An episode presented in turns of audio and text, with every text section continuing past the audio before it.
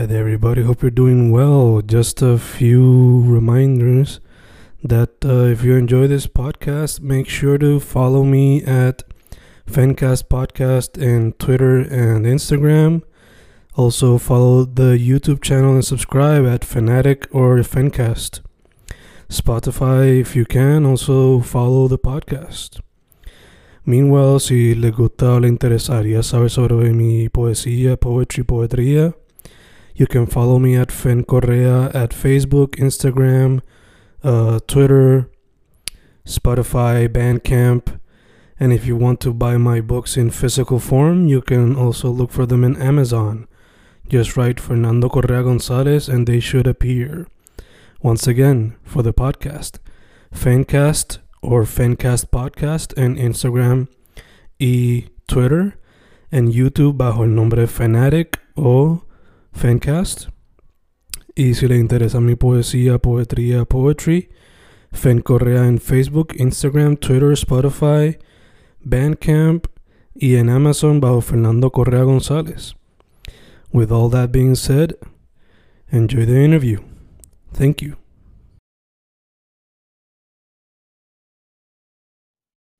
Y ahí estamos grabando, grabando fincas, grabando hoy un episodio con una persona que la conocí a través de su escritura, pero luego de hacer un breve research, pues trabaja en varias cosas, entre ellas actuación, improvisación, comedia, obviamente escritura. Eh, también es gestora cultural y profesora, si me dejo llevar por, por el perfil de Instagram. Ana Mari Santiago, ¿cómo estamos? Estamos bien, estamos contentos, animados, este, lista para conversar contigo. Perfecto, perfecto. Pues Ana, eh, antes de irnos eh, de lleno, ¿dónde la gente podría conseguir tu trabajo o contactarte si quisieran hacerlo? Bueno, si les gustaría contactarme, dependiendo del servicio, ¿verdad? Pero mayormente estoy bastante activa en Instagram. Así que en Instagram me pueden conseguir como Ranamaris, R-A-N-A-M-A-R y de punto S.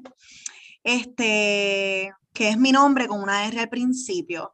Si desean contactarme para algún taller que también brindo esos servicios o, o para alguna otra cosa, por ejemplo, de profesorado, etcétera, me pueden contactar a mi correo electrónico que es santiagoanamaris90 gmail.com. Perfecto, perfecto. Pues, Ana, como mencioné, pues, antes de grabar, ¿verdad? Te conocí a través de la escritura, a través del libro Descalza, una compilación de cuentos. Pero antes de hablar de eso eh, un poquito más a fondo, ¿qué arte vino primero? Ya que practicas varios de ellos. El teatro, sí. realmente el teatro. Bueno, yo quería ser eh, violinista. Ese fue mi, mi, primer, mi inicio con las artes profesionalmente hablando de coger clases. Así que cuando era pequeña me notaron en clases de violín, pero era muy mala en la clase de fundamento y de leer música. La impaciencia me, me, me, desanimó y me quité. Y empecé a hacer teatro en la escuela desde chiquita. Así que te puedo decir que el teatro en todas sus facetas fue lo primero que llegó. La escritura fue algo que llegó después. Eh, cuando era más baby, eh, en esa actuación, ¿te llamaba más la atención actuar o te llamaba la atención el behind the scenes, o sea, escribir o dirigir? ¿O simplemente querías actuar primero y después vino el gesto? Cuando era pequeña, claro, yo pensaba que el teatro lo único que tenía era la actuación, o en mi adolescencia. Ya cuando decido estudiar teatro, pues entonces ahí yo digo, ah, espera, un montón de cosas más. Y entonces hubo un tiempo que estuve bien, pero bien enfocada en lo que era la dirección teatral. Mm. Dirección, producción, dirección, producción, dramaturgia. Este, pero ahora estoy retomando de nuevo en lo que es la actuación. Y por el momento quiero estar un poco más concentrada en esto. Oh, ok, gacho, gacho. Entonces, la escritura como tal vino en teenager, universidad. ¿Cuándo fue que te lo tomaste en serio la escritura? La escritura, bueno, yo escribo desde la high school, yo escribo. Mm. Realmente, y es que recuerdo que una vez escribí una obra de teatro para mi maestra, quien fue Missy Olivera, este, en una escuela ahí en Ponce, eh, escribí una obra de teatro y por ahí seguí. Pero realmente escribir, Fer, viene de, te vas a reír con esto, viene de estatus de Facebook. Mm. O sea, yo me di cuenta, nada, yo me pasaba algo y yo lo escribía. Entonces, Mm. eso que yo escribía tenía mucho engagement. Y la gente me contestó, por favor, tienes que escribir tus historias, esto. Entonces, yo no sé si es que yo soy dramática por lo que estudié o por mi naturaleza, pero tal vez la manera en la que cuento los detalles pueden ser un poquito más dramáticas, más exageradas. Mm. Y así, tanta gente me estuvo diciendo, tienes que escribir esto, que yo dije, conchale, yo creo que yo puedo escribir, ¿por qué no? Y pues empecé a escribir un libro, pero eso fueron un montón de años de trabajo, quiero que sepa, fue muchos años. De hecho, me encanta el origin story porque si es lo que yo me estoy imaginando, pues se traduce bien a lo que es el libro como tal. Porque en el libro, por lo menos yo leyéndolo, asumo que la gran mayoría son basadas en experiencias tuyas, ¿no? Eh, so te Sí, pregunto, algunas historias son ciertas, otras no son ciertas. mm, Otras son ciertas, pero hiperbolizadas. Mira, lo tengo Mm. aquí, el Bello. libro. Vamos a ver. Eh, descálzate, a chequear la luz, no me deja, pero por ahí está. Este, muchas historias son hiperbolizadas, otras pueden ser inspiradas en gente que conocí en algún momento de mi vida. Pero este libro mutó, este libro era súper más gordo. mm, Entonces se lo entregué a un amigo mío que es un lector voraz y le dije, se llama Xavier, yo Xavier, tú puedes leer esto y decirme, y cuando lo lee me lo entregué me dice, Mari, en otras palabras, esto es una mierda. O sea, lo que tú escribiste es una mierda. Y yo así como, no me ofendí, lo tomé como bien, o sea, yo dije, ok, pues lo voy a mejorar. Y entonces, luego de un tiempo, yo lo engaveté y pasaron años. Y ahí yo dije, no, cuando llegó la pandemia, yo dije, este es el momento, este es el momento. Pero claro, cuando llega la pandemia, ya yo tenía otra edad, ya yo había pasado por procesos que me habían hecho madurar, ya yo había visto las historias que quería escribir desde otra perspectiva. Yo había leído más literatura, yo estoy haciendo un doctorado en literatura, mm, así que también, pues, empiezo, no sé cómo decirte, a entender más el mundo literario desde un punto de vista más artístico. mm, Y empecé a editar y rompí, quité, quité, quité y dije, ok, menos es más. Y yo creo que con este poco yo puedo hacer más. Edité, escribí cuentos nuevos y ahí nació Descalza. Descalza nace en pandemia. mm. Nace antes, pero renace en pandemia. Exacto, exacto. Eh, de hecho, el libro tiene como de 14 a 15 eh, cuentos, ¿verdad? Algo así. El libro tiene 14 cuentos y déjame confirmarte porque yo estoy loca con los números. 1, 2, 3, 4, 7, 8, 9, 10, 11, 12, 13, 14. Sí, 14, te lo dije bien. Perfecto, perfecto. Eh, inicialmente pasaban de 20, llegaban a 30, más de eso. Había más de 30, Wow. pero realmente no eran necesarios. Ujú, Sí, a- algunos también me di cuenta que eran mucho más políticos que otra cosa, mm, que es un tema también que me apasiona mucho. Y entonces me empecé a cuestionar yo, pero ¿cuál es el tono del libro? ¿Es exacto. político o es anecdótico o habla desde el personaje de una niña que luego... Entonces fue que yo dije, no, Descalza no es esto. Descalza es un personaje que desde niña va madurando, porque para efectos en el libro se ve una madurez, esta niña crece. Hay historias que conversan con la otra, así que yo creo también que hay un universo completo en este libro Mm. también. No sé, cu- que hasta cierto punto se puede leer hasta, o por lo menos hay un argumento que se puede decir que quizás esto es una colección de cuentos, como también puede ser hasta cierto punto una novelita, o algo que se puede extender a eso, ¿no? Yo te diría que sí. Pueden ser cuentos, pueden ser microcuentos, puede ser una mini novela, sí, porque tiene una continuidad. Mm, Eh, yo creo que también es muy, em, se puede teatralizar mm, mucho, yeah, se puede teatralizar mucho. yeah, yeah, full. Se puede, uno al leerlo, rápido son las imágenes de cómo se ve la situación.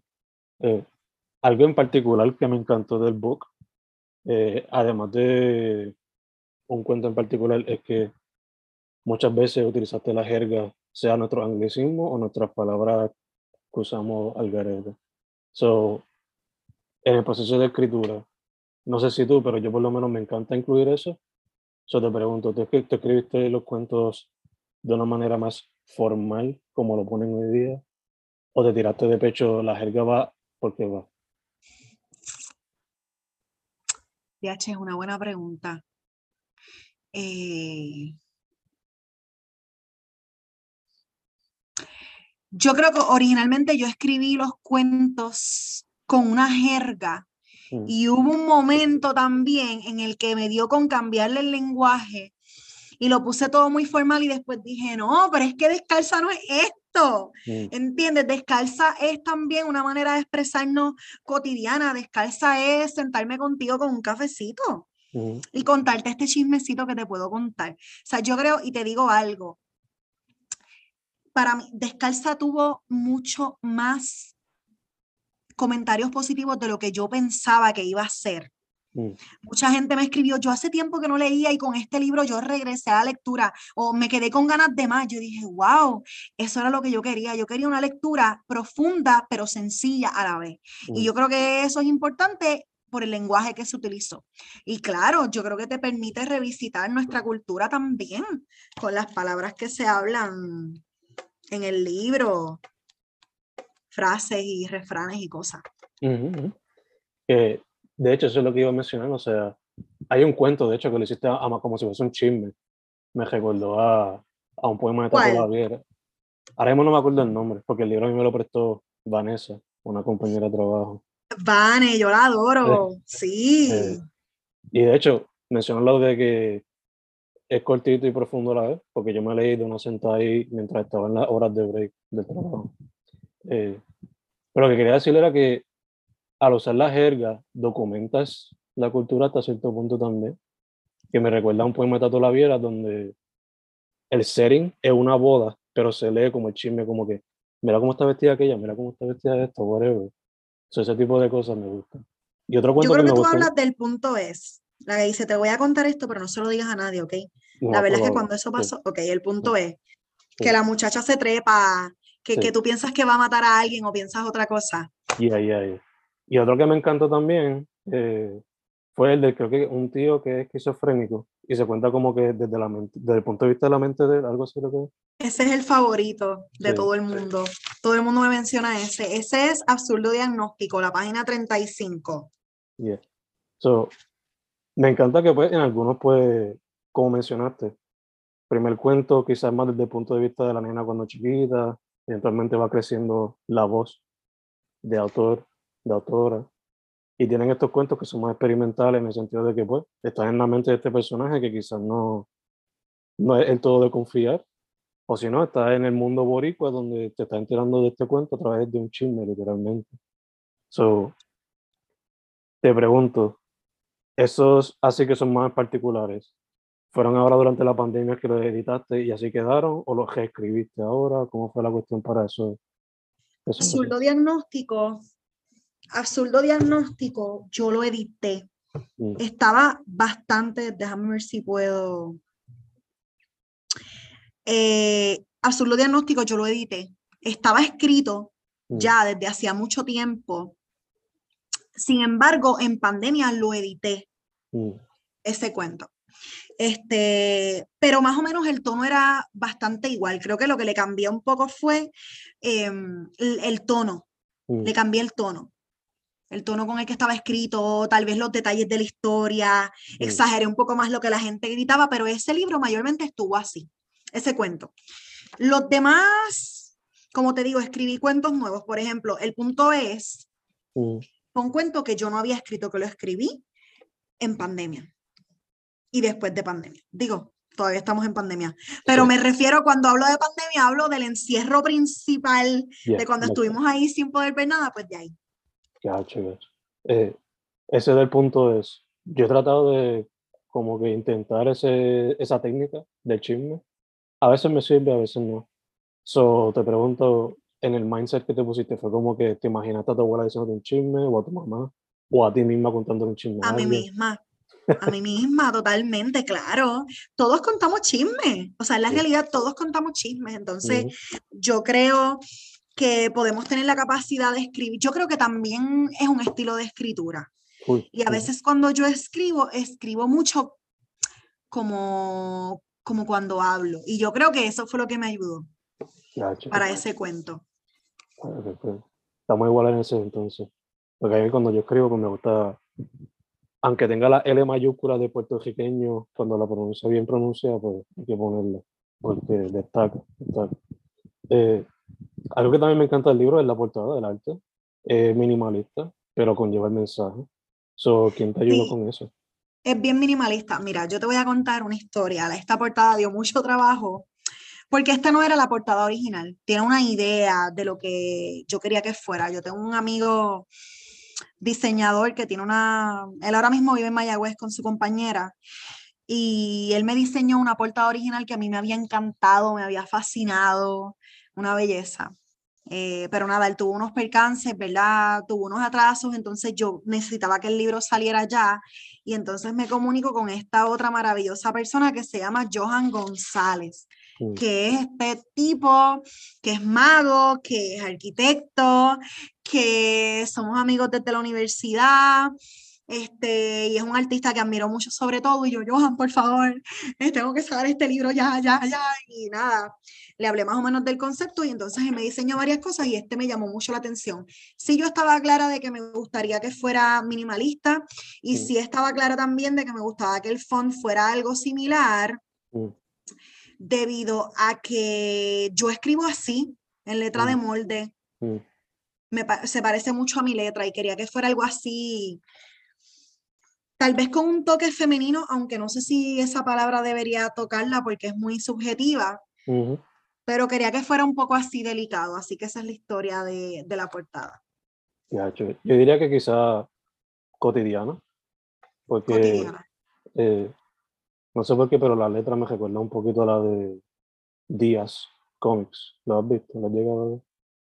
No. Ellos son también locales, ellos son de, a mi entender, son como que de la área Santurce por los popular. Pero hicieron una compilación y creo que el font que ellos usan mayormente es como que ese estilito así minimalista, cotidiano. Porque sus historias son de eso, ¿no? Y eh, tengo otra amiga, Cristi, que fue la que me ayudó a escoger el font. Mm. O sea, que fue, fue, un trabajo ahí colectivo. La info está en el libro, Cristi y Johan. Bello, bello, bello, bello. Eh, Ana, saliendo en un momentito del book, o bueno, antes de, ¿estás trabajando en algún otro libro ahora mismo o estoy, o sea, enfocado en el teatro Yo quiero escribir dos libros más. De uno ya tengo un bosquejo bastante desarrollado. No le tengo título, pero es un libro eh, que trata sobre cómo las mujeres feministas que nacemos, cómo sobrevivir a una casa y a un mundo machista siendo una mujer feminista. Así que un poco quisiera explorar ese tema de una manera un poco más jocosa que lo denso que puede ser el tema. Y también estoy ahora mismo trabajando con la publicación del primer eh, libro que se llama, el primer cuento que se llama Descalzo, pero la discípula.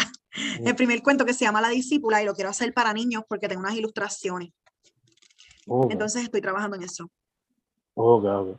El libro ese, Explorando el Feminismo, eh, ¿tiene pensado que también sean cuentos, que sea poesía, que sea una novela? No, no va a ser un libro de cuentos ni de novela, va a ser un libro un, tipo, un poco de autoayuda. Y quiero que sepas que yo estuve un montón de tiempo de mi vida en el que estaba en contra de los libros de autoayuda. ¡Ah, y ahora soy la que más los lee, la que más los usa y quiero escribir uno. Así que pues no sé cuál va a ser mi segunda publicación, si la infantil o el libro feminista, pero una de esas dos definitivamente será. Eh, entonces, recientemente estamos grabando en marzo, el 2 de marzo. Eh, pero la gente que entra a tu Instagram pues puede ver que está bastante involucrada en el teatro once again, como historieta actuando mayormente. So, ¿cómo va eso? Pues mira, el teatro es mi vida, ¿verdad? Este, yo siento que nací eh, para él, crecí para él, vivo para él y voy a morir haciéndolo. Este, y al igual que yo, hay muchas personas más que creemos en esto y que lo hacemos. Este, así que estoy bastante activa así, en todo lo que puedo, en todo lo que puedo me meto y sobre todo buscando oportunidades, ¿verdad? Porque es un mundo que puede ser violento también. Este, o sea, es bien amoroso, pero también es violento. Hay una cuestión de egos que no todo el mundo sabe manejar, pero yo creo que eso también es en todas las artes. Y en estos momentos, en esta etapa de mi vida, a mis 31 años de edad, me encuentro en una posición donde creo en esto, quiero esto y no me voy a despegar hasta lograr las cosas que quiero. Pero sí, es lo, es lo que más hago, lo que más hago es teatro. Eh, ya que estamos hablando del tema, eh, yo no sé tanto de la escena del teatro independiente o alternativo en Puerto Rico.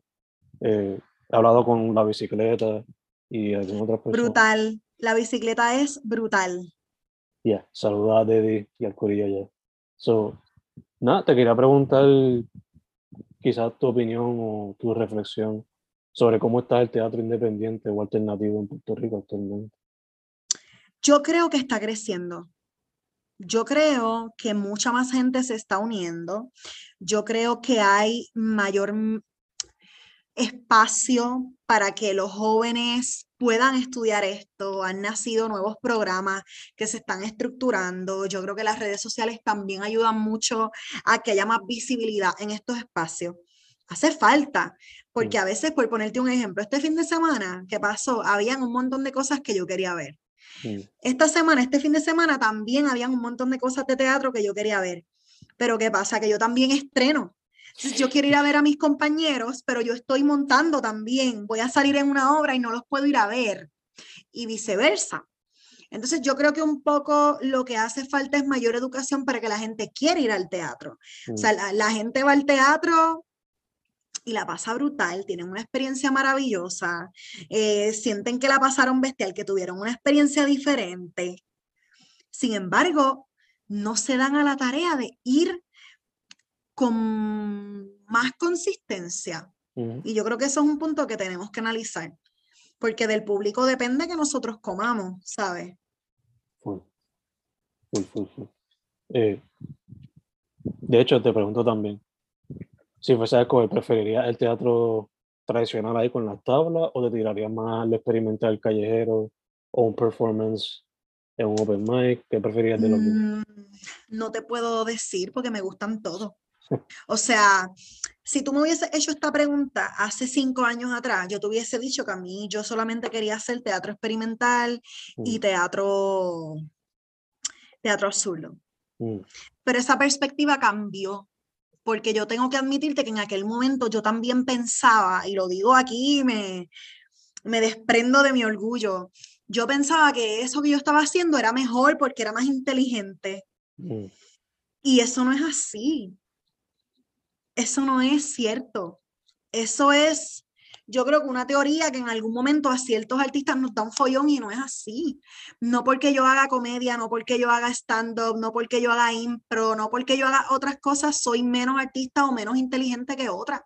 Sí. pienso que tenemos una preparación, sí pienso que para esto se tiene que estudiar, no te estoy queriendo decir, o sea, yo sí pondría en cuestionamiento tal vez una persona que solamente se dedique a ser influencer 100% porque no es lo mismo. Ser un influencer no es ser un actor. Tú puedes ser las dos cosas, puedes ser influencer, pero el actor tiene una preparación. Y esa preparación te brinda la capacidad de tú poder traducirlo a un montón de otros espacios. Lo puedes traducir a la comedia, lo puedes traducir al drama, al absurdo, al experimental, al teatro callejero. Así que creo que esa es mi respuesta. Creo que todas, todas las manifestaciones son válidas. Eh, y yo también te tengo que preguntar porque pues, mucha gente comparte el espacio. Eso está en el teatro, pero el cine también lo ha tirado, lo ha tirado en eso. Sea cortometraje. El cine, el cine es un área que ahora quiero experimentar. Mm. Este, justo he ido a castings en estos días. Este, ir a castings es, fui a un casting y ir a un casting es ir a ganar, ir a perder y dar lo mejor de ti. Este, pero estoy ahora mismo en esa búsqueda. Sí me encantaría hacer cine. Ahora estoy empezando en esta cuestión de que quiero hacerlo. Ahora que empecé a trabajar en televisión, puedo decirte que quiero experimentar esta otra faceta. Me encantaría hacer una serie también. Mm. pero vamos a ver. No, o sea, no sé cómo se hace. Alguien que sepa que me pueda decir. Estoy en ese proceso de búsqueda. Ya, si tuviese el budget ilimitado, ¿en qué género por lo menos te gustaría hacer la serie? ¿Sería un drama, ciencia ficción, comedia, joder? Lo mismo. Si me hubieses preguntado hace cinco años, te hubiese dicho que te hubiese hecho algo dramático Mm. o algo clásico, algo histórico, pero en estos momentos de mi vida te haría una comedia, creo que hace falta. Mm. Creo que nos queremos reír y yo me quiero reír también y yo me quiero disfrutar los procesos y yo creo que a veces podemos llevar un mensaje usando la comedia. ¿por qué no? Ya, ya, ya. Eh, ta, ta, ta, checando por acá, entre mis preguntitas, te quería preguntar, por lo regular, o sea, cuando analizo el cuento, pues uno puede notar que pues, las vivencias, la cotidianidad, son cosas que te inspiran, pero que otras cosas te inspiran cuando te vas a meter al teatro y cómo ese proceso creativo es diferente al de Ana, la escritora. Es bien distinto. Aunque te voy a decir algo, el teatro es una rama de la literatura. Este, el proceso creativo es bien distinto, pero sí te puedo decir que la búsqueda del personaje es bastante similar. O sea, siempre hay alguien que habla que no necesariamente eres tú. En ese sentido, este, yo creo que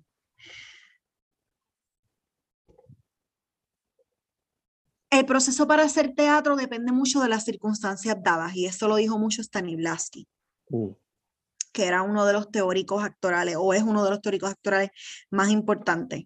Depende de lo que quiera el director o la directora.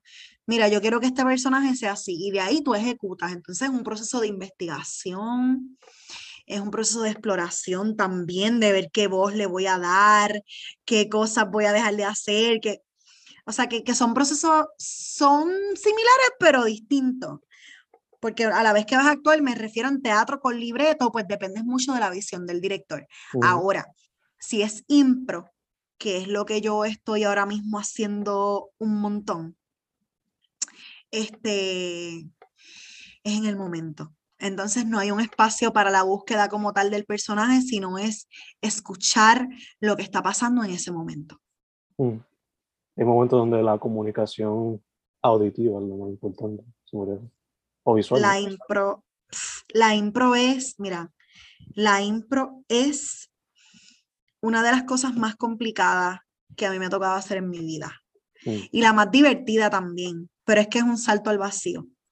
mm, Este, tú no sabes la historia que va a pasar, tú no sabes si va a quedar bien, tú no sabes nada, pero tú confías en tu compañero y tú sabes que va a salir bien.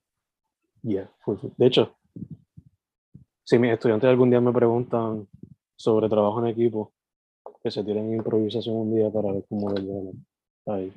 No hay manera de que lo hagas si no es en equipo. Ujú, ujú. Eh, Ana, te quería preguntar, Cuéntame. eh, como mencionaste, Descalza tomó sus alitas y salió volando gracias a la pandemia, porque pues, tuviste el tiempo de enfocarte full en eso.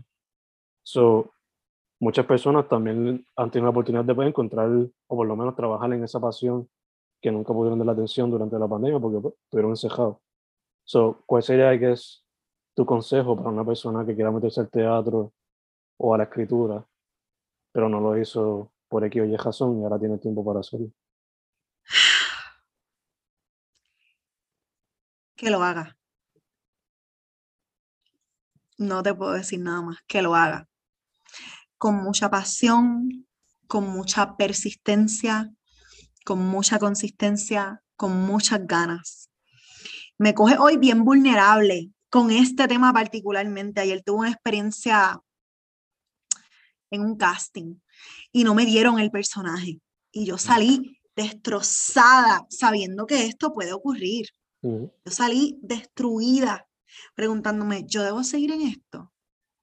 Yo debo, ¿por qué? ¿Por qué? Yo necesito una oportunidad, necesito crecer. Nada, me acosté y me levanté diferente, vulnerable todavía, pero ¿cómo que no voy a seguir en esto? Claro, claro que sí, porque es así, la vida es así. Entonces, no porque te digan que no en algo o no porque no te hayas salido de la primera significa que no tienes talento o que no te va a salir. Entonces, la carrera del arte es maravillosa, es súper maravillosa, pero es una carrera que te tienes que fajar. Que te tienes que fajar porque las oportunidades no te van a llegar a tus pies. Tú tienes que trabajar, tú tienes que llegar a tiempo, tú tienes que ser creativo, tú tienes que ser responsable, tienes que ser responsable con tus compañeros, tienes que entrenar, tienes que buscar distintas opiniones, tienes que aguantar, tener el cuero duro para cuando te digan que algo no te salió bien. Todas esas cosas son parte de la formación de un artista. Mi mayor consejo para quien lo esté pensando, que lo haga. Que el arte va a tener siempre brazos abiertos para todo el mundo. Eso es, verdad que sí. Eh, una pregunta que se me olvidó ahorita, pero te la hago ahora. Practicas varios medios, so, ¿hay alguno que quizás no tienes la oportunidad de hacer, pero te llama la atención todavía? La radio. Mm. La radio. Ahora mismo estoy trabajando en televisión como talento, comediante. Me gusta mucho, aprendo un montón de mis compañeros y es otra cosa distinta me encantaría hacer cine, hacer series y locución. Me encantaría hacer locución. O sea, yo soy experta hablando mierda. Pero también puedo hablar con contenido, ¿verdad? Eso fue un chiste. Así que yo creo que, que cualquiera de esas dos cosas. Bello, bello, bello. Pues Ana, eh, antes de cerrar full, algunas metas eh, cercanas o lejanas que tengas para el 2022. Para el 2022. Claro, de mi doctorado. es una de mis metas. Eh, hacer una película. Creo que esas son mis dos mayores metas ahora mismo, si me hablas de lo profesional. De lo personal, eh, vivir más desde el agradecimiento creo que estoy trabajando fuertemente en eso. Creo que muchos deberíamos trabajar eso. ¿Cómo? Creo que muchos deberíamos trabajar eso con más frecuencia. Pero desde que estoy empezando a mirar más el agradecimiento, han llegado más oportunidades y creo que, que hay que dar gracias por lo que tenemos. Sí. Bello, bello. Pues Ana, este, ¿dónde la gente puede conseguirte, contactarte, etcétera? Mi Instagram es la mejor herramienta, Rana Maris. También tengo una página de Facebook, Ana Maris Santiago Santo Actriz. Mi correo electrónico es santiagoanamaris90 gmail.com. Pero donde soy más activa en Instagram. Así que ahí me pueden conseguir, estoy a la orden. Perfecto. Pues, pues, pues Ana, primero que todo, gracias por decir que sí. Se nos dio. Gracias a ti. Después de tanto rescheduling, se dio. Eh, por fin, por fin. Segundo, mucha salud en lo que salimos de la pandemia en su Igualmente.